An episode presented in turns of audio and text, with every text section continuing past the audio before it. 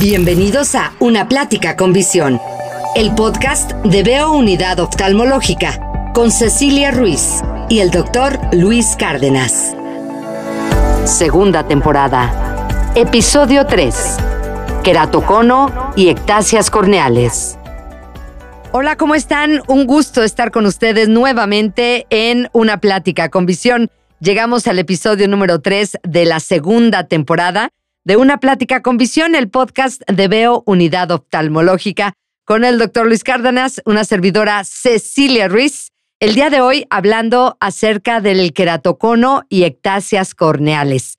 ¿A qué le suena? No lo sé. Yo tampoco me sé estos términos, pero para eso está el doctor Luis Cárdenas que nos va a estar platicando acerca del queratocono, de las ectasias corneales qué tipo de padecimiento es. De hecho, tengo entendido que es un padecimiento muy frecuente. Nos han preguntado, ¿eh? Varias personas nos han preguntado acerca de esto. Es un padecimiento muy frecuente, pero mucha gente no sabe que lo padece. Exactamente.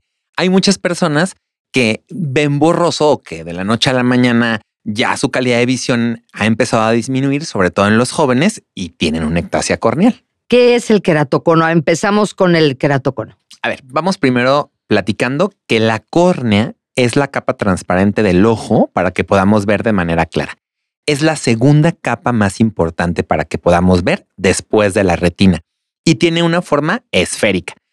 Cuando esta esfera se empieza a perder, se empieza a deformar, puede hacerse más alta, más picuda, más gorda, más globosa, a eso se llama ectasia corneal. Ectasia quiere decir fuera de lugar. Entonces estaríamos hablando de una córnea que está fuera de lugar.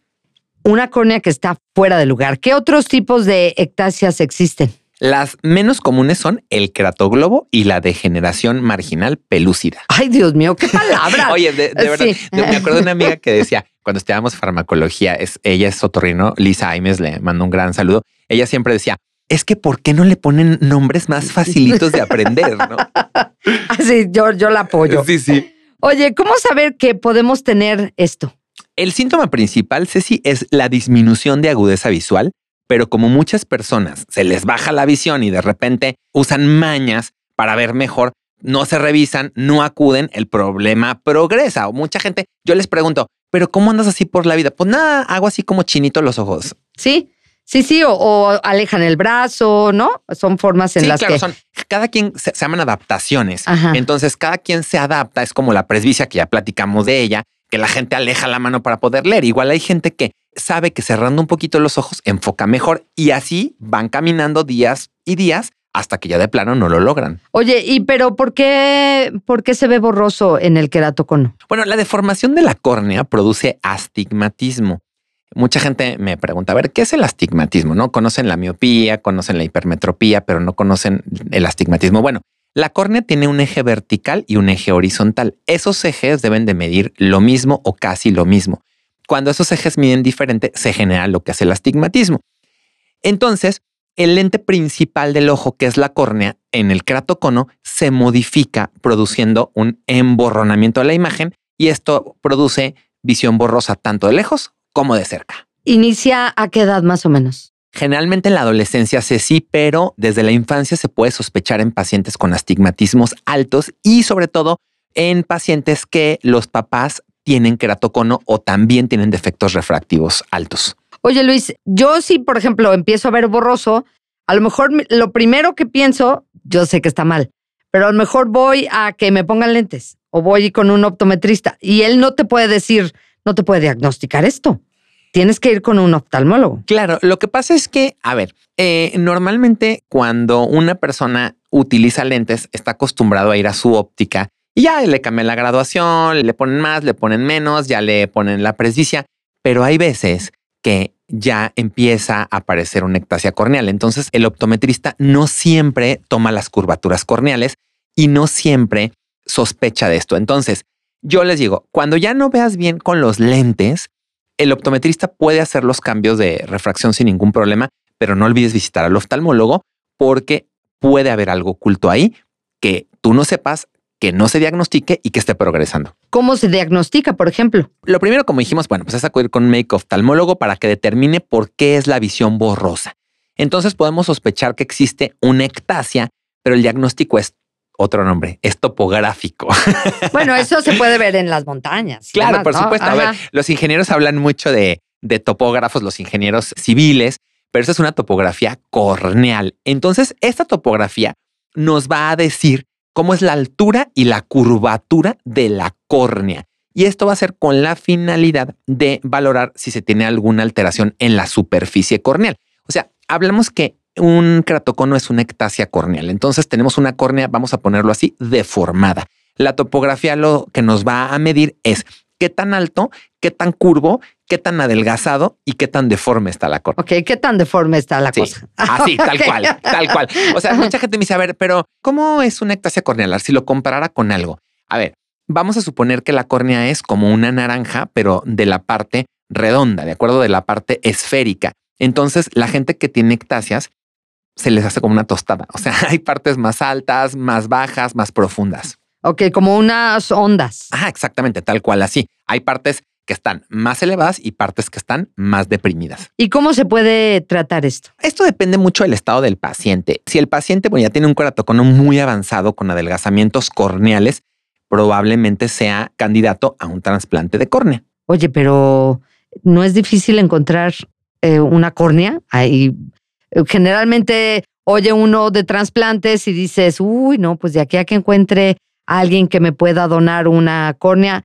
o cómo se maneja esto. Hay que seguir un protocolo, Ceci, para un trasplante de córnea es el protocolo para cualquier trasplante de órganos y tejidos. Esto está regulado por la norma oficial mexicana, pero en la actualidad existen bancos de córnea. O sea, el paciente tiene que inscribirse igual a un protocolo de trasplante, cumplir con la reglamentación del trasplante, que es, por ejemplo, en el caso de oftalmología, bueno, pues ver el tipo de sangre, tomar un potencial visual evocado, que es un estudio que nos va a decir qué tanto va a mejorar el paciente con el trasplante y otra serie de requisitos.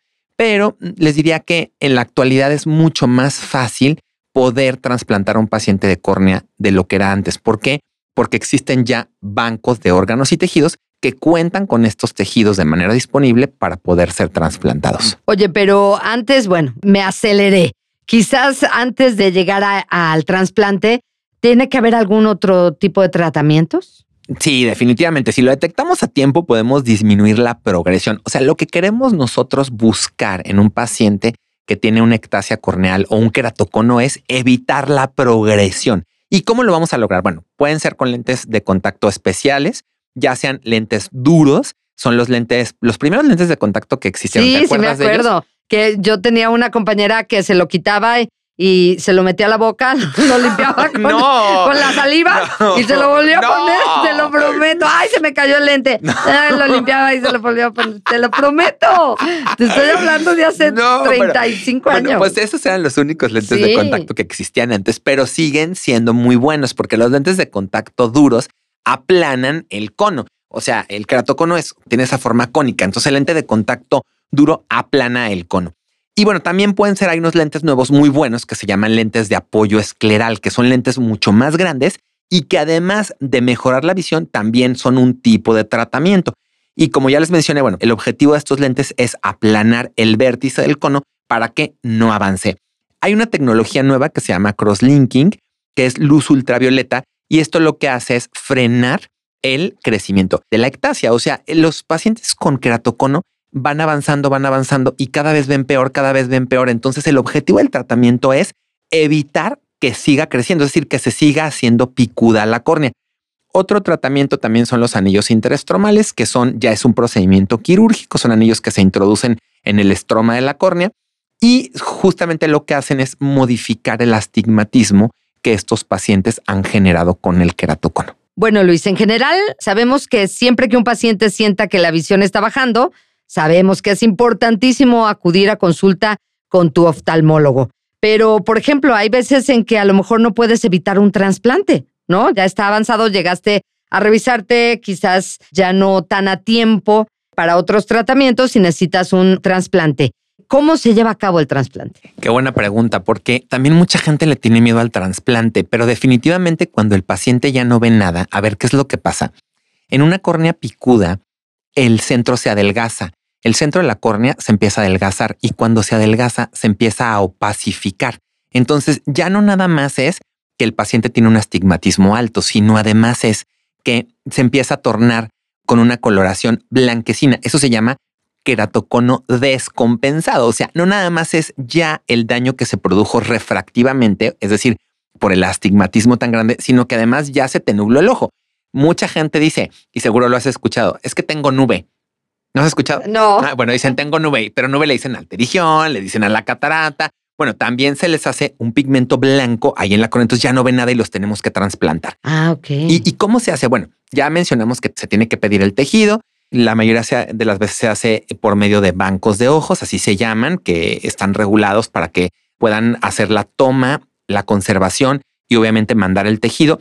El trasplante lo tiene que hacer un oftalmólogo especialista en córnea y tiene que tener un permiso especial para hacer trasplantes. Esto es muy importante que yo lo recalque porque, por ejemplo, si ustedes van conmigo, yo no hago trasplantes de córnea. Entonces, yo los voy a revisar y los voy a derivar con un oftalmólogo especialista en córnea. ¿Y cómo se hace? Bueno, el procedimiento quirúrgico consiste en hacer una, así se llama, una trepanación del espesor completo de la córnea. Se hace como un recorte tal cual, así como si recortaras el centro. Y entonces la córnea del paciente, bueno, se envía a estudio patológico y se pone una córnea donadora en el rodete del paciente, ¿no? Y ahí se sutura, se ponen muchas, muchas, muchas suturas y la cirugía dura normalmente como una hora, hora y cuarto aproximadamente. Se pone un parche y al día siguiente el paciente pues tiene todas las suturas ahí todavía, pero paulatinamente el paciente va recuperando la visión. Las suturas se van quitando durante el transcurso de un año, no se quitan todas de jalón, se van quitando poquito a poquito. ¿Por qué? Porque la córnea se está volviendo a moldear y se está adaptando la córnea donadora con la córnea receptora hasta un punto en el que el paciente se quitan absolutamente todas las suturas y puede llegar a recuperar su visión al 100%. Oye Luis, pero las trasplantes, yo tengo idea que eh, necesitas tener el mismo tipo de sangre, necesitas tener ciertas especificaciones. ¿También en la córnea tienes que tener todas esas especificaciones? No siempre, porque la córnea es una estructura avascular. Eso significa que no tiene vasos sanguíneos. Entonces, no se tienen que hacer estudios de histocompatibilidad como se tienen que hacer, por ejemplo, en un riñón o como se tienen que hacer en un hígado. Claro. En ese aspecto es un poco más sencillo, pero, por ejemplo, sí tenemos que ver, eh, se tienen que hacer estudios muy específicos a tanto al donador como al receptor. ¿Por qué? Porque el paciente que, gracias a Dios, donó su córnea, también se le hacen estudios para saber que esté libre de infecciones o libre de situaciones que pudieran contagiar al paciente que lo va a recibir. Y el paciente que lo va a recibir también tiene que, bueno, tenemos que saber que no tiene ciertas condiciones de salud que puedan rechazar el trasplante, porque también imagínate todo el proceso de meter un paciente a quirófano, trepanarlo, ponerle una córnea nueva para que en dos, tres meses lo, rechace. Entonces, esa córnea se puede utilizar para otro paciente que sea mucho más viable que no la rechace. Hay gente que tiene 30 años con el trasplante de córnea, 40 años, y hay gente que a los poquitos meses ya no le funciona. ¿Es muy común que rechacen o al contrario, es más común que puedan durar? Es más común que lo acepten porque se hace un estudio prequirúrgico muy específico para evitar el rechazo. Y además se dan medicamentos inmunomoduladores en gotitas para que el paciente acepte ese tejido. Perfecto. Muy interesante las formas en las que podemos recuperar nuestra visión. Creo que eso es básico. Hoy tenemos algunas preguntas antes de terminar el episodio del día de hoy. Fíjense que, bueno, esas pestañas que entre que la lavada de pestañas y las pestañas postizas y demás nos causan de repente muchos problemas. Nos preguntan que, dice, ¿a qué se deberá que se me caen mucho las pestañas? Híjole, me parece una súper buena pregunta porque esto es multifactorial. Primero, puede ser desde que haya mucha grasa en la base de las pestañas. Acuérdense que nuestros párpados producen grasa y esa grasa la tenemos que lavar porque si no, se va a dañar el folículo de la pestaña. El hecho también de utilizar pestañas postizas de manera constante hace que el peso de las mismas pestañas artificiales dañe a las pestañas normales. Y lo otro es, también hay gente que se está agarrando los ojos todo el tiempo. Eso se llama que se esté tallando, que puede ser por comezón o por lo que sea. Pero hay gente que le encanta estarse tocando las pestañas, tocándoselas. Entonces también eso puede generar que las pestañas se vayan perdiendo. Siempre hay que encontrar la causa. Es difícil contestarlo de manera concreta pero sí le recomendamos a esta persona que nos preguntó que acuda a consulta con un oftalmólogo, que sobre todo verifique que el borde del párpado esté limpio, esté sano y le dé un tratamiento. Oye, yo me acuerdo que un día mi mamá, ahí la voy a ventanear. No, qué bueno, qué bueno.